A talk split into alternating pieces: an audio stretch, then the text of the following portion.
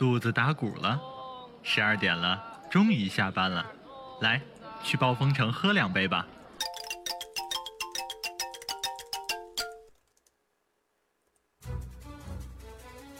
当你独自行走在塔纳利斯酷热干燥的沙漠中，当你攀登在东泉谷寒风凛冽的雪山上，当你漫步在菲拉斯葱郁茂密的森林里，当你置身于艾塞拉霜红满天的山谷间，无论你走到哪里，无论你是联盟还是部落，你并不会孤独。我们与你同守一轮明月，月色如水，流淌着我们不尽的思念。月光如织，扯不断我们永远的牵挂。那些已离我们而去的队友，那些已经 AFK 的玩家，不管我们的距离有多遥远，关怀你的心情永远不变。相聚艾泽拉斯，相守九零三零三，最好听的音乐，最感人的故事，最搞怪的表演，最精彩的互动。九零三零三，网易暴雪官方魔兽世界电台，等着你的到来。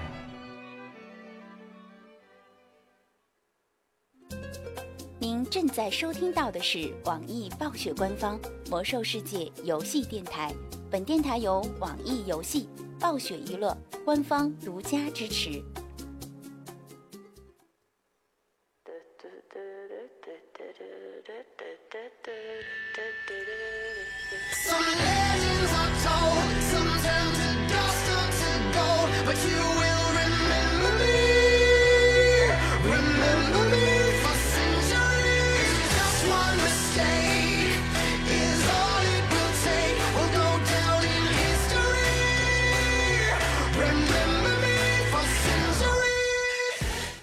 好了，北京时间的十二点整，你依然留守在的是 YYID 九零三零三艾泽拉斯之声，我是本档的 NG 高阳，携手导播暗和场控红颜，共同带来本档的高阳说魔兽。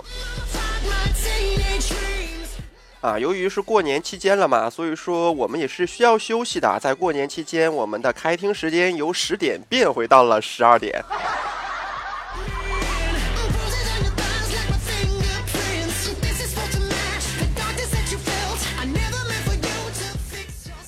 嗯，今天应该是周二吧？你们的这个 CD 的盾坦悲剧铸造厂打到几号了呢？有没有发现啊，在黑石铸造厂这样的一个副本当中，盾坦是一个非常悲剧的存在啊，不管是防骑还是防战。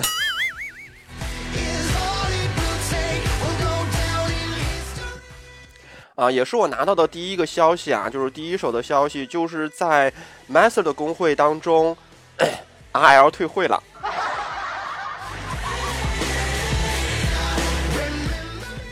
看来 Master 的工会是永远脱离不了千年老二的命运了。嗯，其实我也不知道他为什么退会啊。不过他在退会前发的 Twitter 里面，呃，好一顿嘲讽战士 T。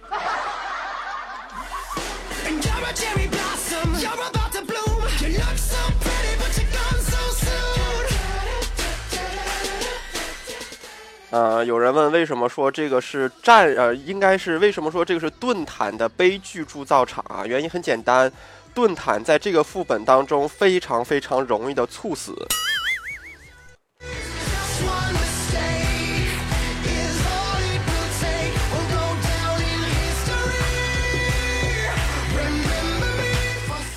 好了，不说这个年代啊，继续说回七十年代啊。咱们昨天探讨了七十年代的几个 BOSS 啊，没有说完，今天咱们继续。不过在正式节目开始之前，还是要跟大家来一个正式的日常，是吧？首先，然后，好的，开始今天的节目吧。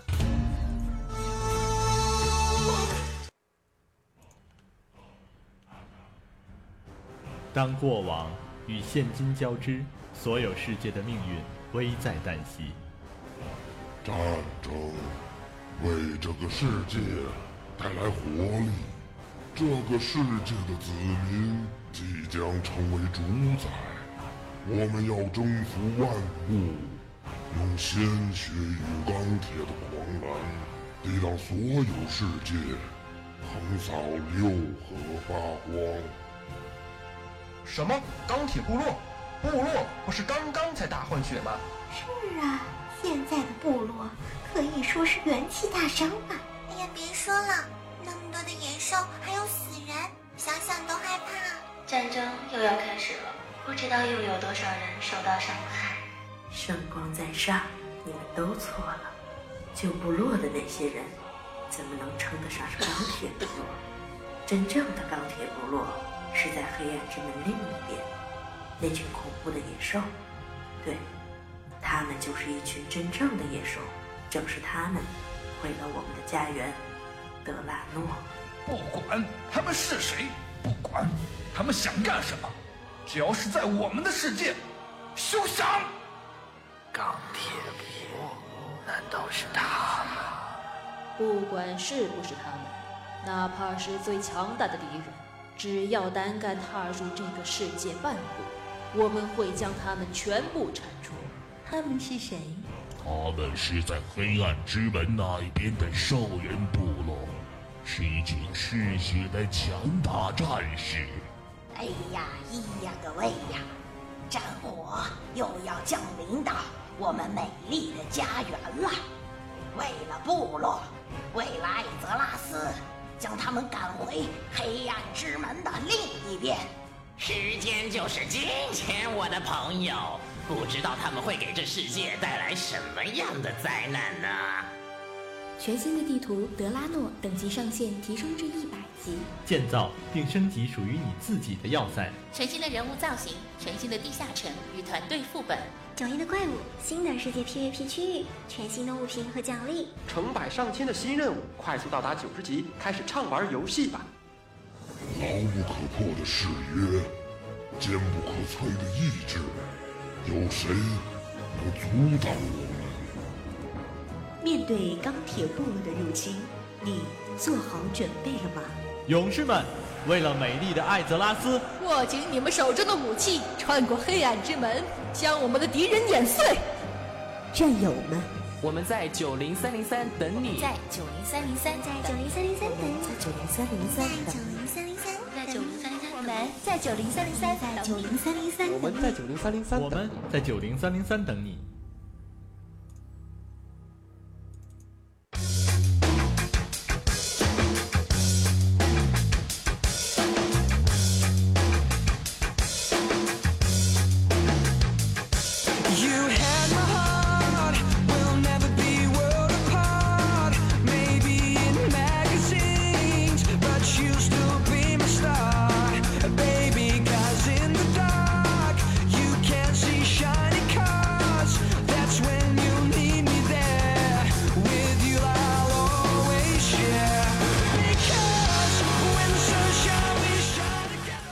欢迎回来啊！当然啦，在正式节目开始之前，还是要做一下小广告啊。如果大家想要打 PVP 的话，可以下跳联盟部落的拼气；想要打 PVP 的话，可以下跳联盟部落的跨服组队；想应聘的话，也可以上跳我们的客服专区。好啦，来看一看七十年代今天要说的第一个 BOSS 吧。其实说到第一个 BOSS，我相信很多玩家应该都对他有。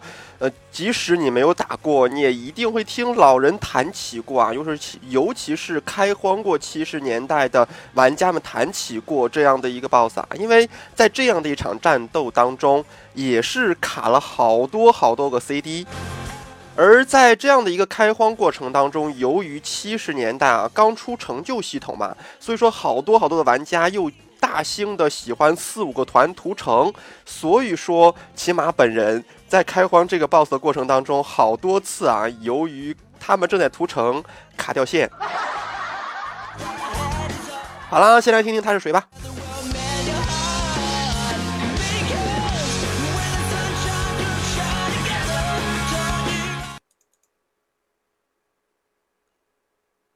不逃走就受死吧，命运在等待着我。为了奎尔斯拉斯。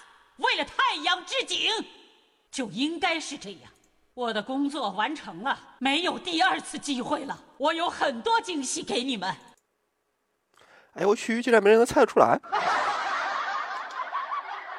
那我再来一段好吧？再来一段，再来一段。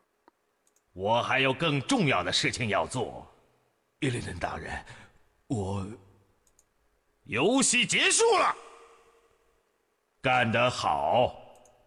萨拉玛阿莫尔诺尔，享受你们最后的时光吧。你是我的了。没有错啊，是 F 四好吗？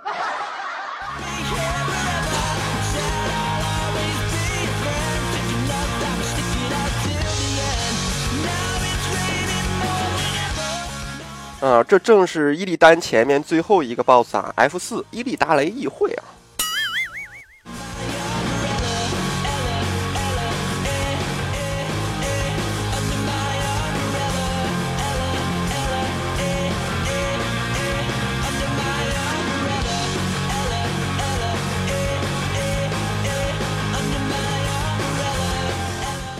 好了，说到 F 四，还会有谁记得他们四个人分别叫什么名字啊？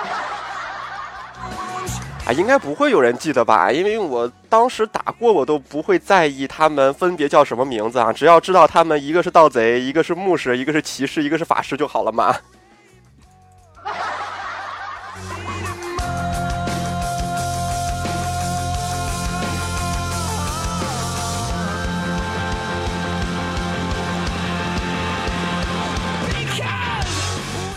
好了，他们四个人的名字分别是女伯爵马莱德、击碎者加西奥斯啊，高阶术士啊，高阶灵术士塞勒沃尔和啊维尔莱斯身影啊，然后他们共享血量，大家知道的，狂暴时间为十五分钟，但我相信很很少有团队会打到他狂暴吧。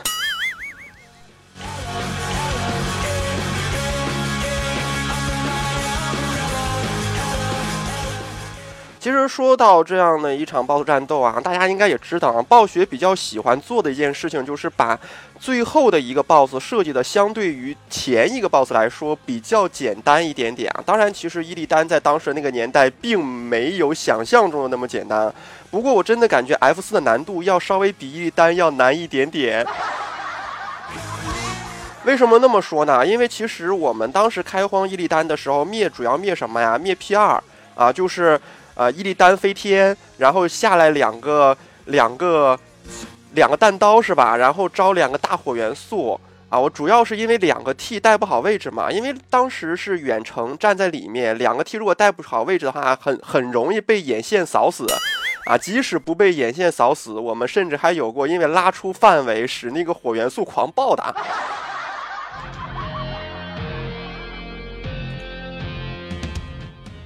啊，然后其实后面的阶段就是还好吧，没有想象当中的那么麻烦。但是对于 F 四这个 BOSS，真的是全团人啊，全团人跟着。我记得当时打 F 四的时候，其实不是想象中的那么简单啊。首先大家知道骑士嘛，骑士砍人是无比之疼的，然后还会放奉献啊，然后还时不时的会给牧师套盾。然后对于牧师来说，真的是当时。嗯，在开荒的阶段，牧师只要加回一口血吧，应该一口血还可以啊。两个环过去之后，团长就说好啦，放弃。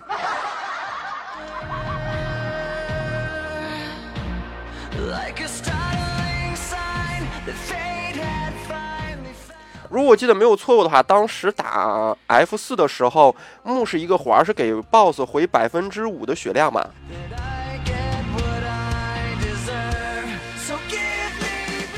所以说要安排人打断啊，打断还不能安排，只安排近战或者只安排远程，非常简单啊。呃，因为在当时他会套雾免盾和魔免盾啊，所以说如果是雾免盾的时候，需要法师这样的职业去打断；如果是魔免盾的时候，需要去盗贼这样的职业打断啊。所以说当时还是蛮头疼的。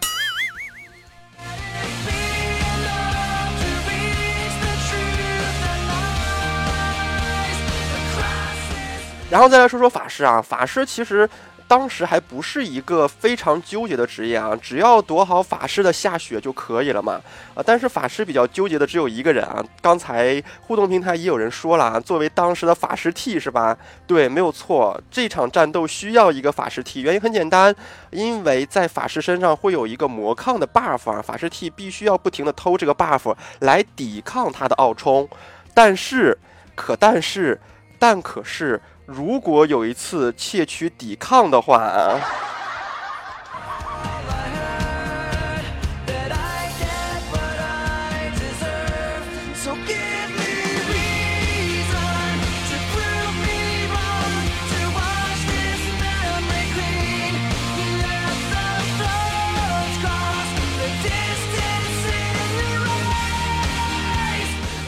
刚有人说到，在回家的路上，在火车上听九零三零三，别有一番风味啊！你坐的肯定不是动车。呃，为什么这么说呢？反正我的手机信号是，如果坐动车的话，根本能打出去电话，我已经是谢天谢地了。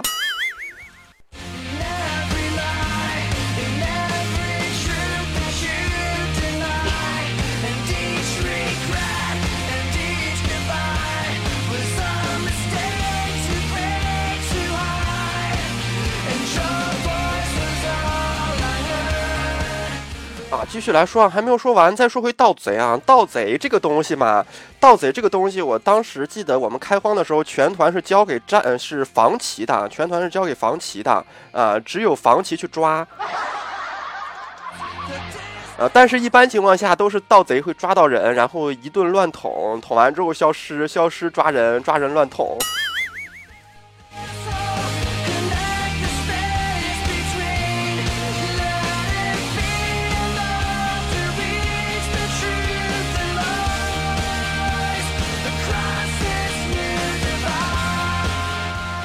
所以说，其实，在当时打那一场战斗的时候，真的感觉 DPS 不是第一位啊，因为狂暴时间是十五分钟。如果一个团队能打到他狂暴的话，我相信那个团队也一定会过掉这个 BOSS 的。啊，那场战斗当中，我真的感觉那场战斗需要做的第一任务是保命。对，啊，只要你能保住你的性命，我相信这一场战斗你应该不会。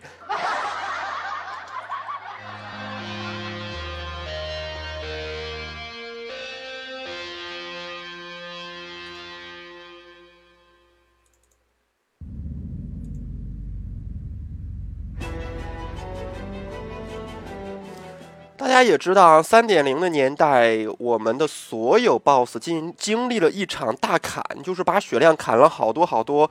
即使是到三点零啊，就应该是风暴前夕吧？对，不对？应该是末日的回响只响个没完没了啊！反正就是这样的一个年代吧。呃，拿着八十级的天赋，然后 BOSS 血量大砍，不管前面打的多顺，我相信在 F 四也会灭上一回两回的。不过这个年代的话，作为一个萨满啊，进了 BT，然后看着四个 BOSS，搓一个治疗链，呵呵，不对，搓一个闪电链，呵呵。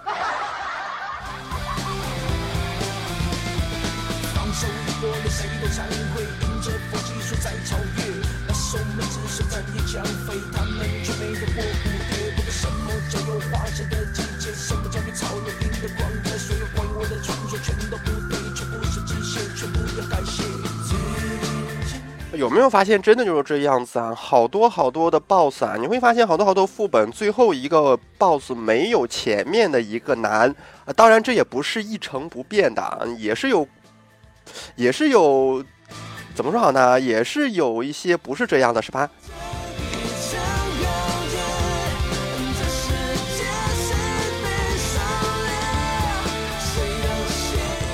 有人说黑手不觉得啊，确实黑手确实很难。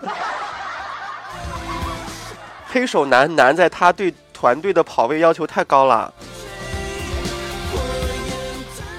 其实你想想啊，黑手如果没有盯人的技能，如果没有放炸弹的技能，如果没有粉碎打击的技能，如果没有呃火车，也就是那个什么，就那个坦克点人的技能的话，其实黑手还是蛮简单的。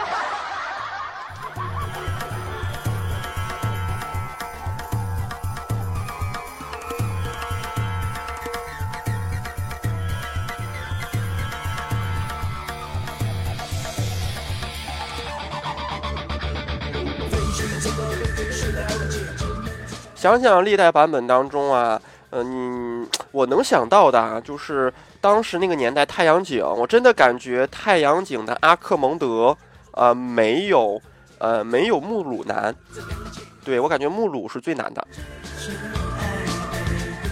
然后我还能想到什么副本呢？想到了巨龙之魂，巨龙之魂，我真的感觉它的大灾变没有它的背脊难。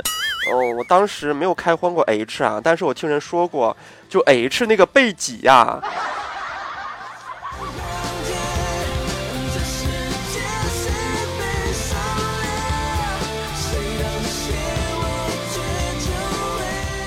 就 H 的背脊啊，死活打不掉啊，有没有？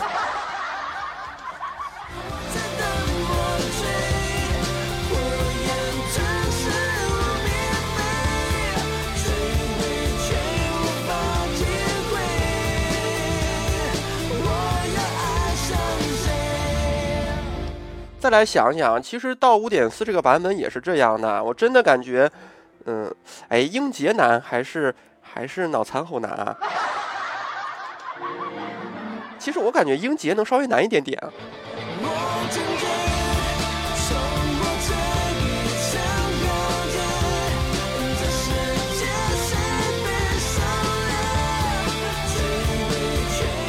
好啦，不说这个啦，继续来讨论七十年代的 BOSS 们吧。说到七十年代的 BOSS 们，接下来要跟大家见面的这个，嗯，简单粗暴啊，没有什么太多的想要跟大家说的，但是却想要跟大家分享一下，因为毕竟啊，它是七十年代的一个经典嘛。好啦，现在听听他是谁吧。这根本就算不上真正的挑战，你们去死吧！哈哈，你的魔法太脆弱，太可笑了！我把你碾碎！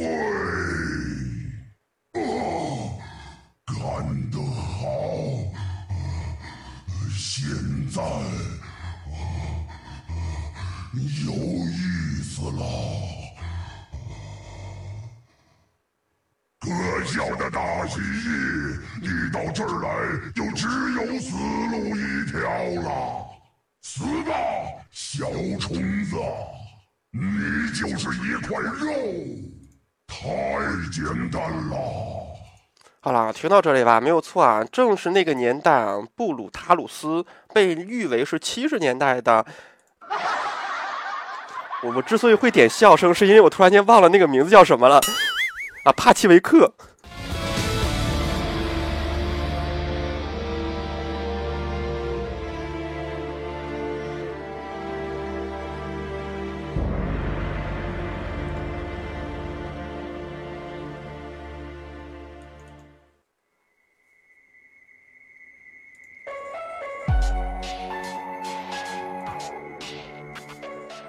其实有没有发现，每一个版本都会有一到两个木桩 BOSS 啊，就是全程基本上是不需要跑位的，呃，然后就是那么让你硬抽是吧？这个年代也有啊，屠夫，屠夫基本上是全程不需要跑位的嘛，就站在那里硬抽就好了。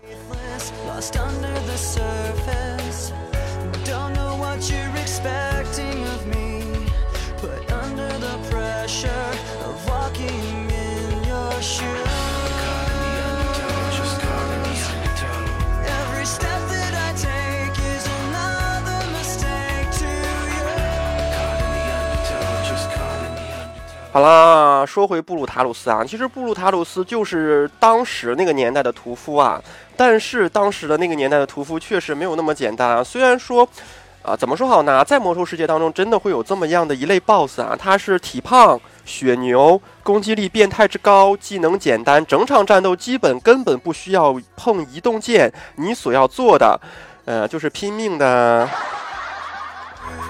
抽他。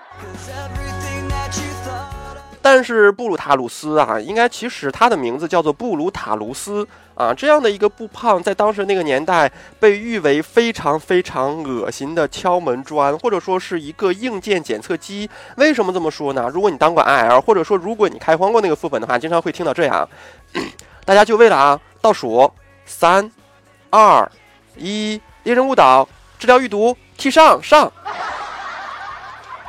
哎呀呀呀！骑士赶紧干涉啊！速度灭，速度灭，速度灭！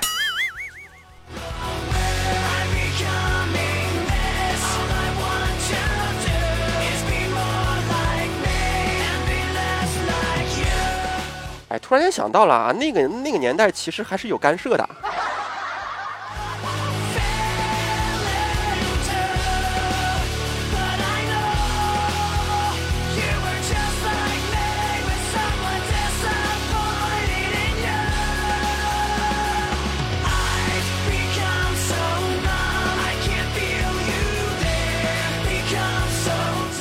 啊，说到布鲁塔卢斯啊，如果大家没有打过，我可以用非常形象的一句话跟跟你们讲一下布鲁塔卢斯的这样的一个技能是什么样的啊？他就是这样的，就相当于，嗯，他的物理伤害吧，就就相当于拿了两把顶级的双手剑，却拥有着盗贼般的攻击速度的狂暴战。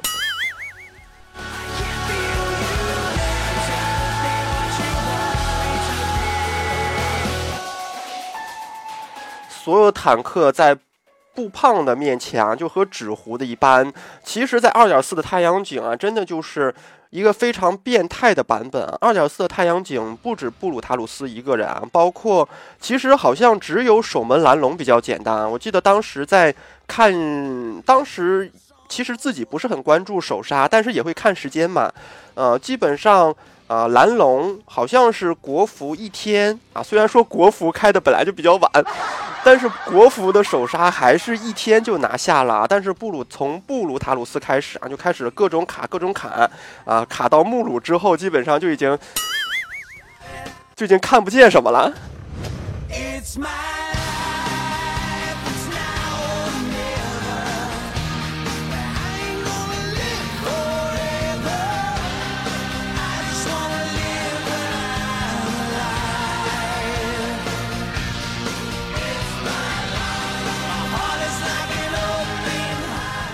好了，说到布胖，其实啊，布胖的开荒的时候，我相信很多玩家啊特意洗了制皮啊，原因很简单啊，因为制皮大家懂的嘛。当时那个年代可以敲鼓，当时的那个年代嗜血只能小队开的，不知道有多少人还会记得啊。当时的年代我记得非常清楚啊，就是萨满要调到 DPS 最高的那个小队。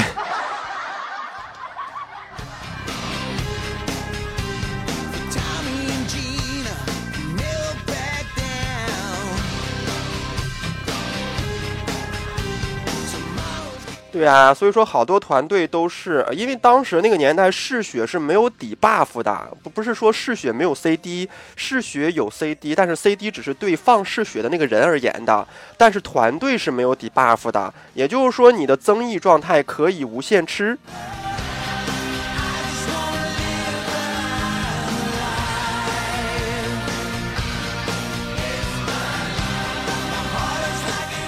所以说，好多人都洗了战鼓啊，洗了啊，当然不能说洗了萨满啊，啊，带上萨满去打，但是这样还是会有好多团队没有开荒过这个 BOSS 啊，不是没有开荒过，是没有开荒过去啊，对，啊，然后再就是对于坦克来说，基本上没有，应该没有太多坦克会在这个 BOSS 上面选择堆三维吧，血量大于一切啊。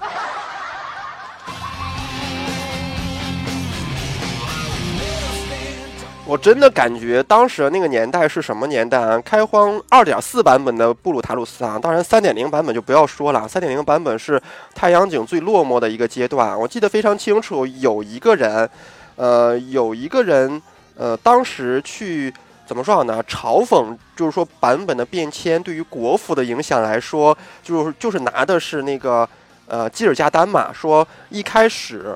只能雄 T 去扛，就是说最开始那个版本，除了雄 T 之外，没有人敢去扛啊基尔加丹。到了后期，所有的 T 都可以扛，再到了后期，甚至于惩戒骑都可以轻轻松松扛过基尔加丹。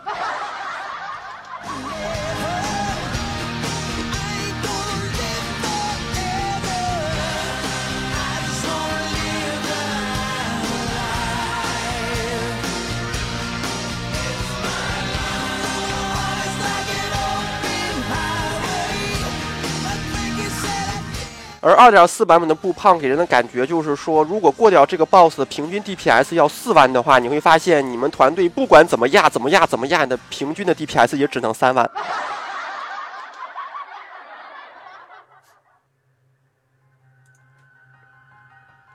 好了，北京时间的十二点二十三分啊，不对，十二点三十二分啊，休息一下，广告之后马上回来啊，看看广告之后我会说到谁啊。基本上后面都是太阳井的啦，因为二点四版本的太阳井是最经典的一个七十年代的副本，三点零之后也是最经典的嘛，因为大号进团完之后，小号进团，小号进团完了之后再开一个号继续进团。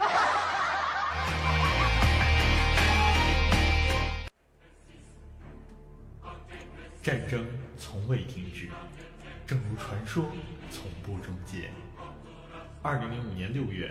魔兽世界登陆中国，拉开序幕。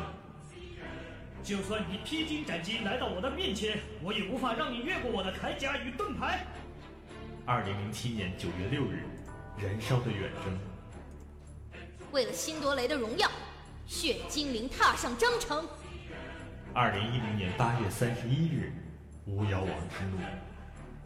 如果你要伤害我的朋友，必须先从我的尸体上踏过去。二零一一年七月十二日，大地的裂变。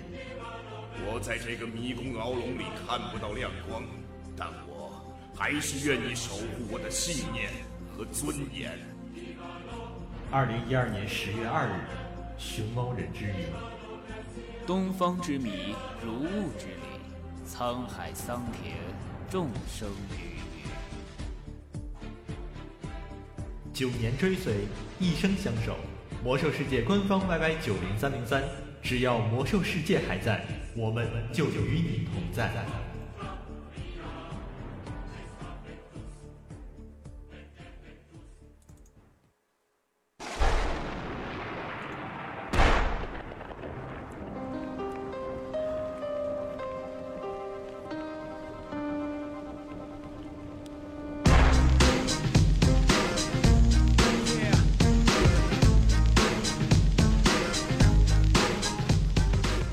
妖术从来都是不分的，好吗？龙脊不分，妖术不分，大红牛不分。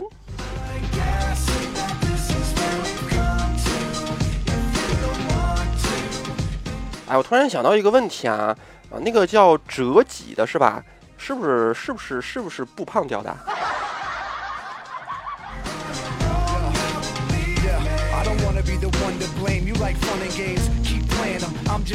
我记得不是很清楚了啊，因为太过久远了。再说自己也不是一个战士啊，其实不胖对于我来说没有太大的需求。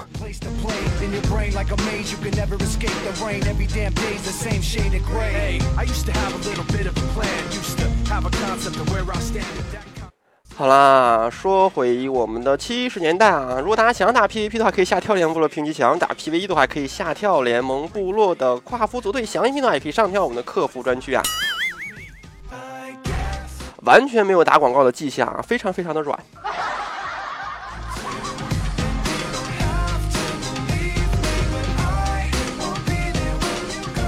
我记得当时我要的是木鲁的片儿啊，对，然后还等了好几个 CD。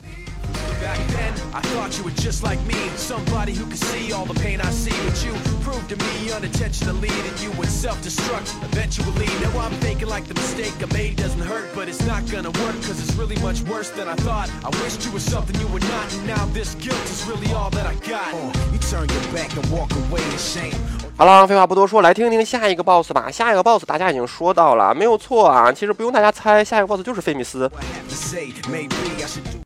别再犹豫了，你们的命运就是如此了。迪尔加丹万岁！所有敌人都要死，这是你的最后一口呼吸。Q 之的会胜利的。为了主人杀了你，末日来临了。我比以前更强大了。好啦，这就是我们的菲米斯的音频。同时呢，刚才那首歌的名字叫做《Believe Me》。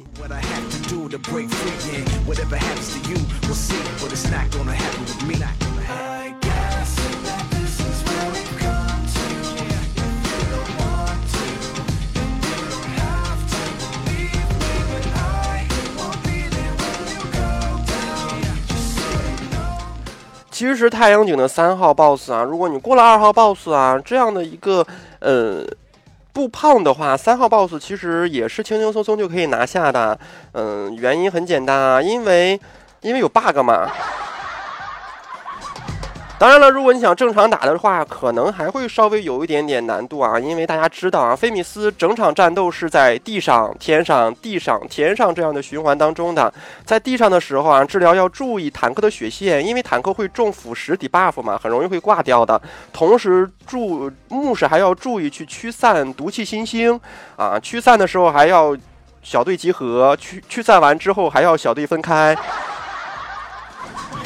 哎呀，我顿时感觉经历过那个版本啊，经历过那个年代的人，现在再打黑手的话，一定不会很难。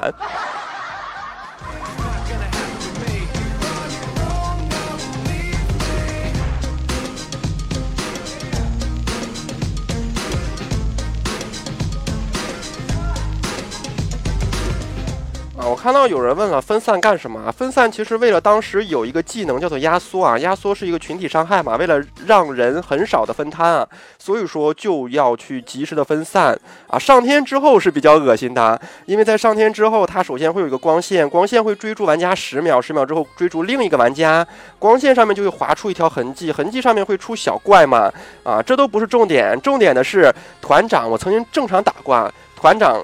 因为它和我们的那个叫什么黑龙妹妹是一样的啊，会吐火啊。当然啦，啊，这个人吐火啊，他吐的是毒。如果你站在那个毒云里面的话，你就会被全程控制，直至你死亡。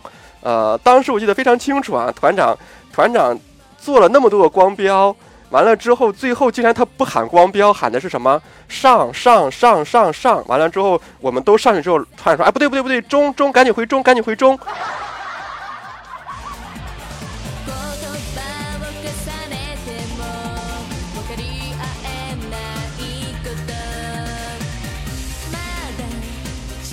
然后就从应该你们应该是没有见过全团被控的这样的一个景象吧。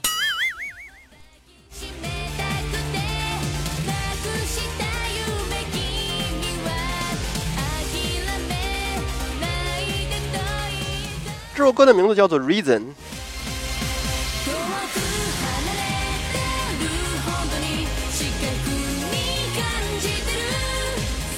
好了，不过到了三点零过后啊，国服的玩家又一次发挥了自己极致的强想象力啊！随着菲米斯不落地的 bug 横横冲出世之后啊，原本这一个在 TBC 难度屈指可数的 BOSS 啊，瞬间沦为了送货的装备啊，不对，送装备的货啊！哎，我今天十一点四十起来的啊，嘴都不利索。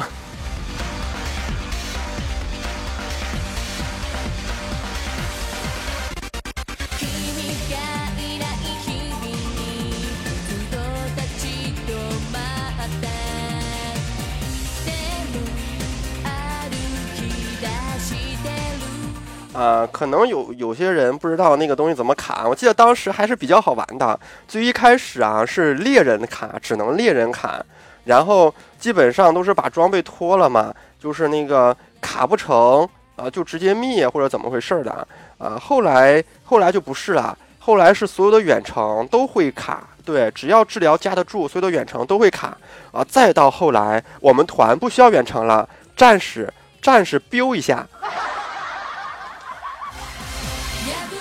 就是战士那个投掷武器投一下也能卡成功。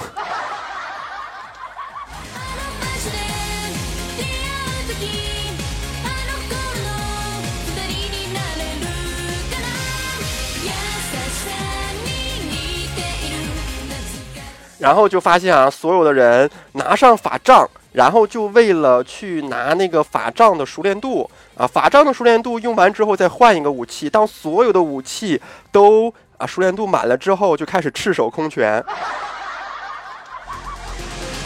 然 后真的啊，当时最感觉最喜庆的一幕就是什么呢？近战上去砍，远程拿着法杖上去砍，对，拿着法杖上去平砍。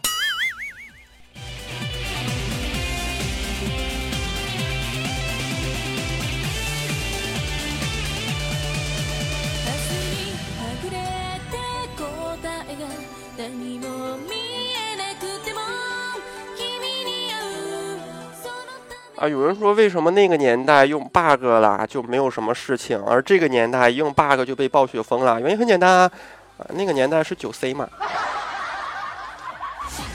那个年代也是马上就要换代理的年代嘛，赶紧赚一笔啊！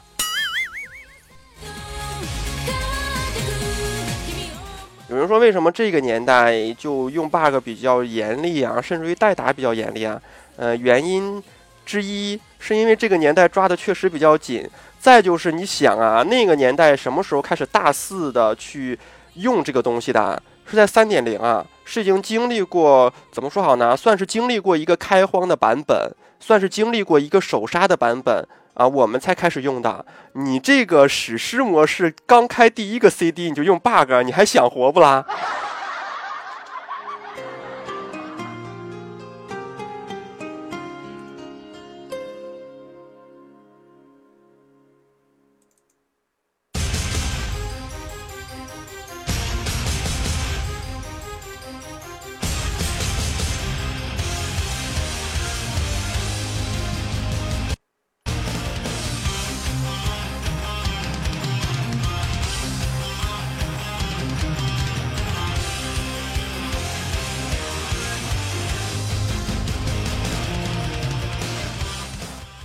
说到这个东西啊，确实啊，不建议大家去用 BUG 啊。原因很简单，呃，其实我感觉在美服那面也会有 BUG 啊。我问过一个玩美服的朋友，我曾经问过他们说说那个他们的 M 五有没有 bug，他们说他们给我的回答是不知道啊。原因很简单，没有人敢试水。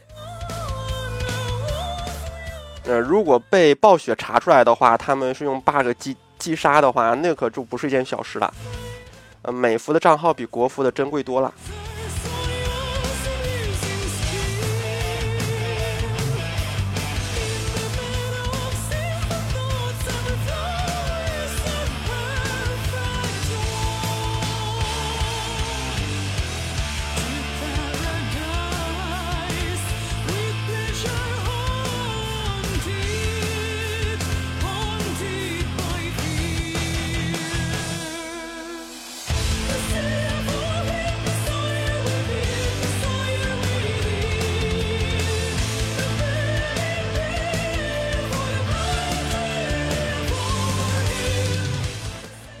说美服，美服怎么了？其实美服，嗯，怎么说好呢？可能也也是跟他们管的比较严有关系吧。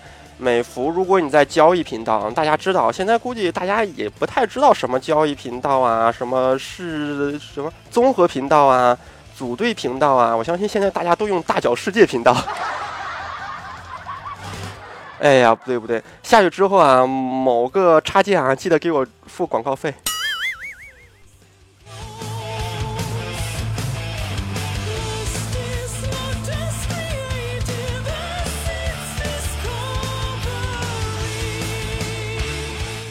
对啊，现在的美服还是会有啊。他们说的，他们跟我说的就是，如果你在交易频道，就是在美国，在美服那面的交易频道发，就是一个组队信息的话，都不是说去刷什么东西啊，就发一个组队信息的话，嗯，被人举报之后就会封号三天。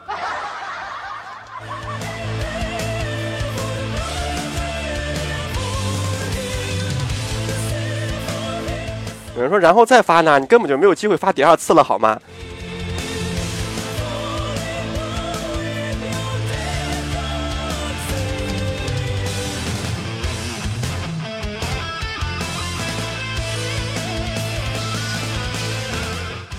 当然啊，美服有没有那样的团？我相信也会有，但是他们会极其的低调，就是说，他们知道，他们打完之后，他们也不会去大肆的宣扬。好了好了好了，跳过这个话题，来看下一个 boss 吧。其实说到下一个 boss，我相信依然会有很多玩家记忆犹新啊，因为他是专注点燃三十年。好了，来听听他是谁吧。Aleph，你的火焰会在我的心中燃烧下去，痛楚、背叛、迷惑、憎恨。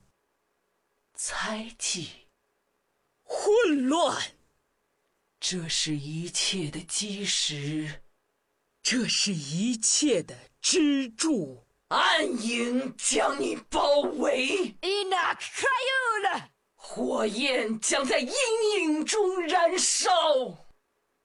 没有错啊，这是火女啊，其实还有暗女啊，听一下吧。你们要考验我吧？你们很幸运。你们想要杀了我？好吧，我我放错了。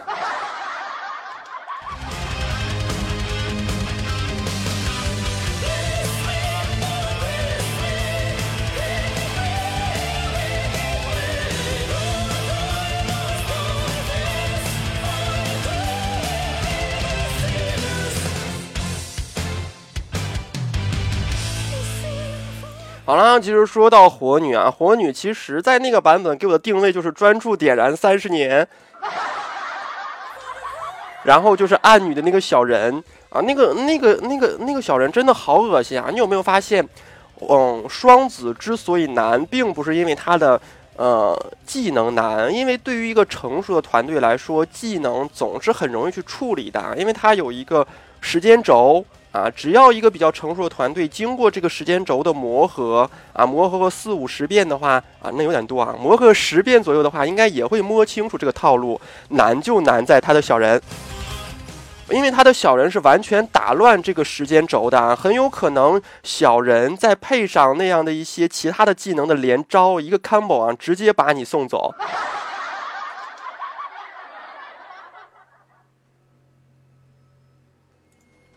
当然啦，我相信国服的玩家也是有一个很好玩的打法，就是一定要把跑换成走，然后沿着台子走啊走啊走，走到脚上。如果你一不小心掉下去的话，就会清 DKP。我记得非常清楚啊，开荒那个 BOSS 的时候，我的 D DKP 活生生的打成了一个负数。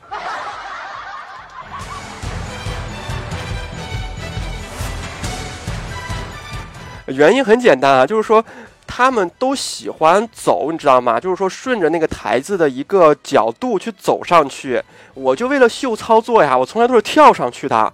大家也知道啊，跳上去的成功率有啊。对于一个高端娴熟的职业玩家来说，也非常简单啊。对于我来说，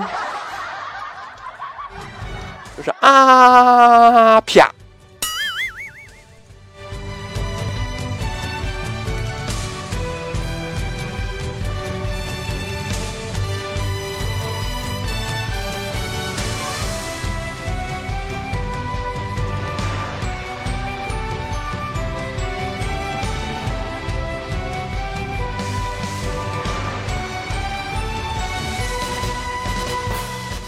好了，他们说火女的击杀方式其实是有两种的。如果先杀火女和后杀暗女的话，嗯，好像是普通模式掉落五件装备啊。如果是先杀暗女后杀火女的话，就会多掉落一件装备以及外加四个太阳之尘啊啊！但是我开荒的时候已经开荒到他的时候已经到三点零了，就是说，呃，我从来都没有打过先火女后暗女，我们打的都是先暗女后火女。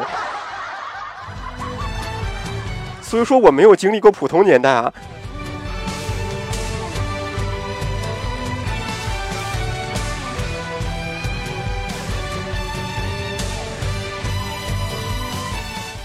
并且我也没有经历过其他职业 T 的年代啊。在三点零之后，我相信很多玩家都知道嘛。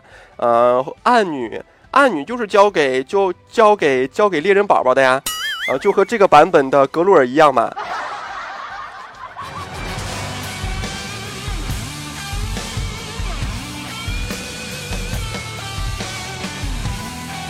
啊，是火女吗？记错了，反正是猎人宝宝会扛一个嘛。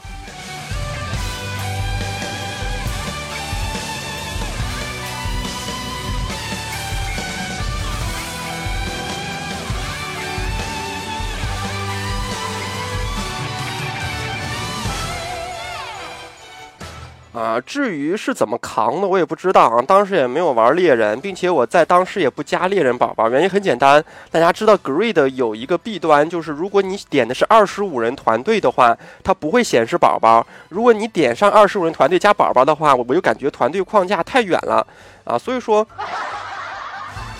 啊，那一阵还没有宝宝血量是吗？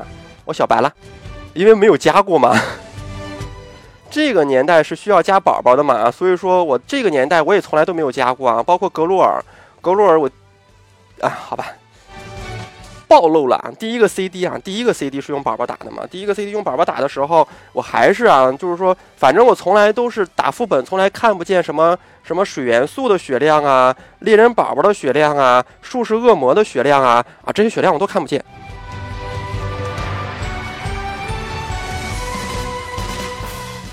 不过第二个 CD 就没有再用宝宝打了，因为发现那个东西 H 难度的格鲁尔没有想象当中那么难啊。像武僧坦是吧？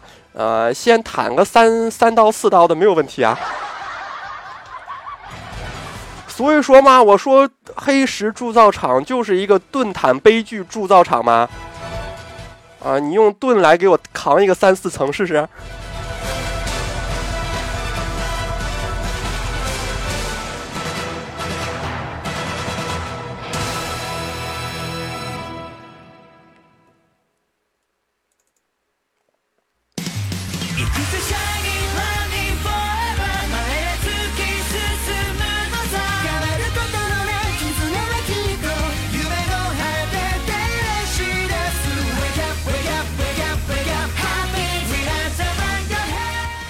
啊，其实你如果看一下，就是说他们那种为了冲进度而开荒的人啊，我看直播，呃，有的团队已经彻底放弃其他 T 了，双武僧 T 开开副本。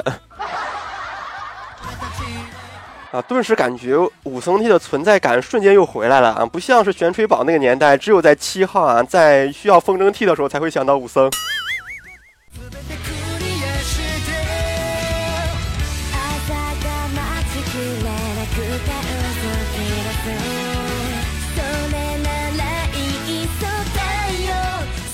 有人说战士 T 已经被放生好多年了啊！其实我真的不感觉战士 T 在任何一个版本会弱啊！你有没有发现，在暴雪最初的定位，它是什么职业，它这个职业就永远不会弱。比如说暴雪最初定位牧师就是加血的职业，你有发现牧师任何一个版本有弱过吗？嗯，呃，五点四其实五点四也不会太弱吧，因为五点四的后期它还是很强的，前期是奶萨。我们是前妻，对他跟我们离婚之后娶了一个。我说了，牧师一开始的定位是加血，所以说你不要跟我说暗幕好吗？再说暗幕的五点四版本很弱吗？暗幕的五五点四版本并不弱好吗？然后六点一的版本暗幕马上就要崛起了好吗？虽然说崛起之后 DPS 应该还算是平平的，但是。呃，相对于六点零来说，暗牧在六点一会崛起啊。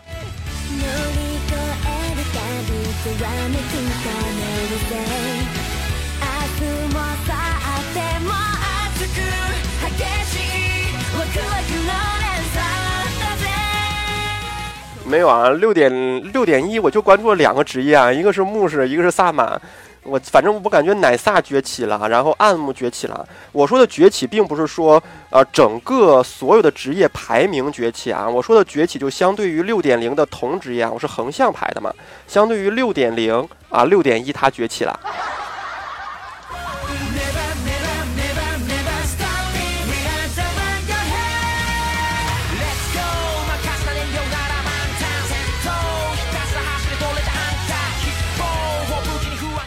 奶萨崛起主要是因为它有两个 link 嘛，有两个灵魂链接图腾啊啊，正好也没有办法再去跟大家谈论下一个 boss 了，我们就来说一说吧，最后五分钟说一说，呃，六点一好吧。呃，萨满其实它是一个慢慢走向成熟啊，走向人生巅峰的一个职业。他在四十五六十年代辉煌过啊，原因很简单，一个成锤秒杀一切职业嘛。后来慢慢的落寞了，甚至于是移动荣誉啊。有很多人说萨满不是一般的人，萨满是可以连续送两次荣誉的神。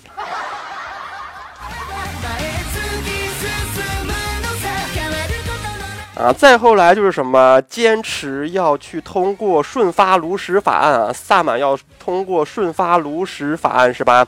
呃，但是到了后来，你会发现啊，他从一个其实七十年代的萨满是蛮吃香的啊。说回七十年代，七十年代萨满为什么会蛮吃香吗？卡拉赞来一个会开萨满的 T，对，会开。原谅我刚起床吧。卡拉赞来一个会开嗜血的萨满。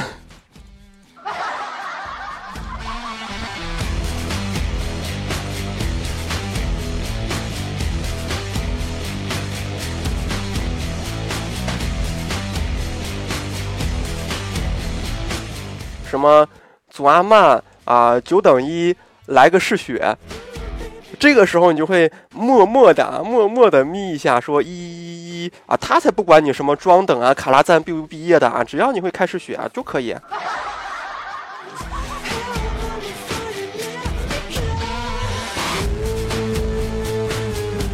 然后慢慢的萨满变成失业了啊，又走下了一个低谷，原因很简单啊，法师也会开嗜血了，猎人宝宝都会开嗜血了。所以说法师又走啊不，萨满又走下了一个低谷嘛。然后到了，呃，五点零这个版本吧，萨满慢慢崛崛起了。原因它可以无脑治疗链。呃，到了六点零，其实萨满还是。有小小的滑坡吧，相对于五点四这个版本，真的是有小小的滑坡啊。相对于五五点四这个版本，滑坡很大。对，啊，原因它其实还是蛮厉害的一个职业啊，并没有像测试服的人说的那样，六点零萨满没有的玩。其实如果手法比较好的萨满的话，六点零你会发现它的治疗量依然会排在第一位，依然会碾压牧师的。没有错，我说的就是我。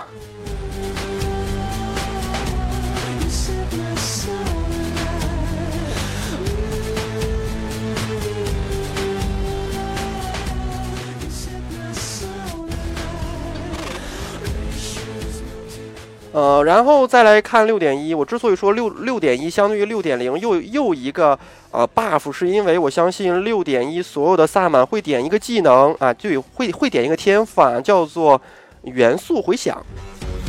原因很简单啊，元素回响在六点一是一个充能技能，它会给灵魂链接图腾充能，也就是说灵魂链接图腾可以连续放两次。大家也知道嘛，灵魂链接图腾那个东西。有人问啊，六点一什么时候开？那要看黑手什么时候完事儿啊。呃，美服的一些玩家跟我说的啊，他们当舅舅，他们跟我说的是，其实六点一早就想开了，他们等的是首杀，什么时候黑手首杀拿到了，下一个 CD 就会开六点一。啊，这个 CD 黑手应该 M 黑手应该是没戏了，所以说应该是下下周吧。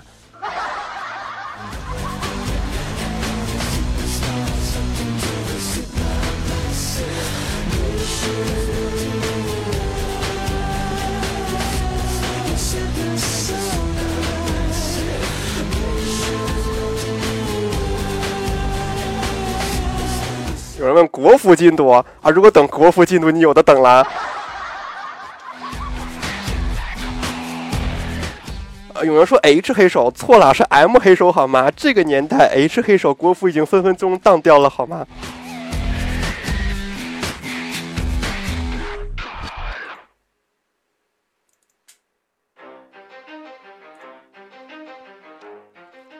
啊，就是说世界进度，世界进度。当有一个工会拿到世界的 M 黑手首杀的时候，下一个 CD 应该就会开六点一了。因为现在六点一的测试服啊，就是 PTR 已经停止角色复制了。就是说，其实停止角色复制就相当于 PTR 关闭了嘛。嗯，就是活生生的等等等第一个，对。有人说暴雪也也在等啊，其实暴雪开下一个资料片，有很大程度上是取决于玩家的。玩家的进度如果快的话，他可能就会开的早一点；如果玩家进度慢的话，他会开的晚一点。毕竟啊，他如果开完之后，如果下一个版本玩家的进度很很快的话，岂不是很赔？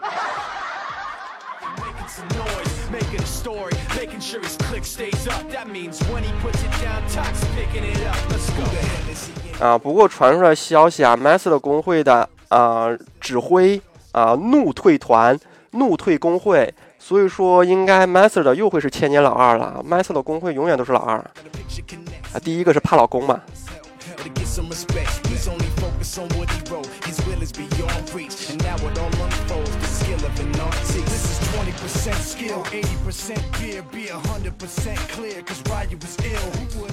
哎呀，不管怎么说吧，真的感觉好遗憾啊！一个拿了九个 M 的一个团队，在黑手啊面对黑手的时候啊，还是比其他其他工会提前能有几个小时来着，好几个小时啊，见到黑手的一个团队，然后他的团长退团了。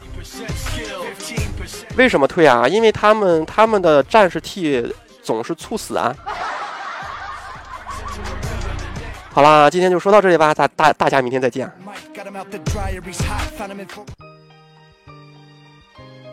感谢您收听网易暴雪官方魔兽世界游戏电台。以上节目由九零三零。